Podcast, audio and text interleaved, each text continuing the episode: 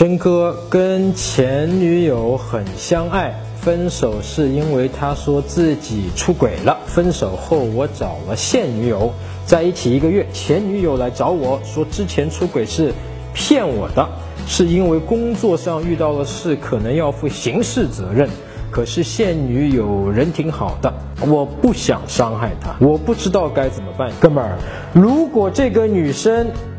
他本来就是出轨了，喜欢上别的了，但是因为那个别的没有想象他那么好，或者说别的在一个月之后把他甩了，所以如果他要回来找你说的话，他必须怎么说？是不是得有一个说得过去的，让你听上去他是好人的一个故事啊？即使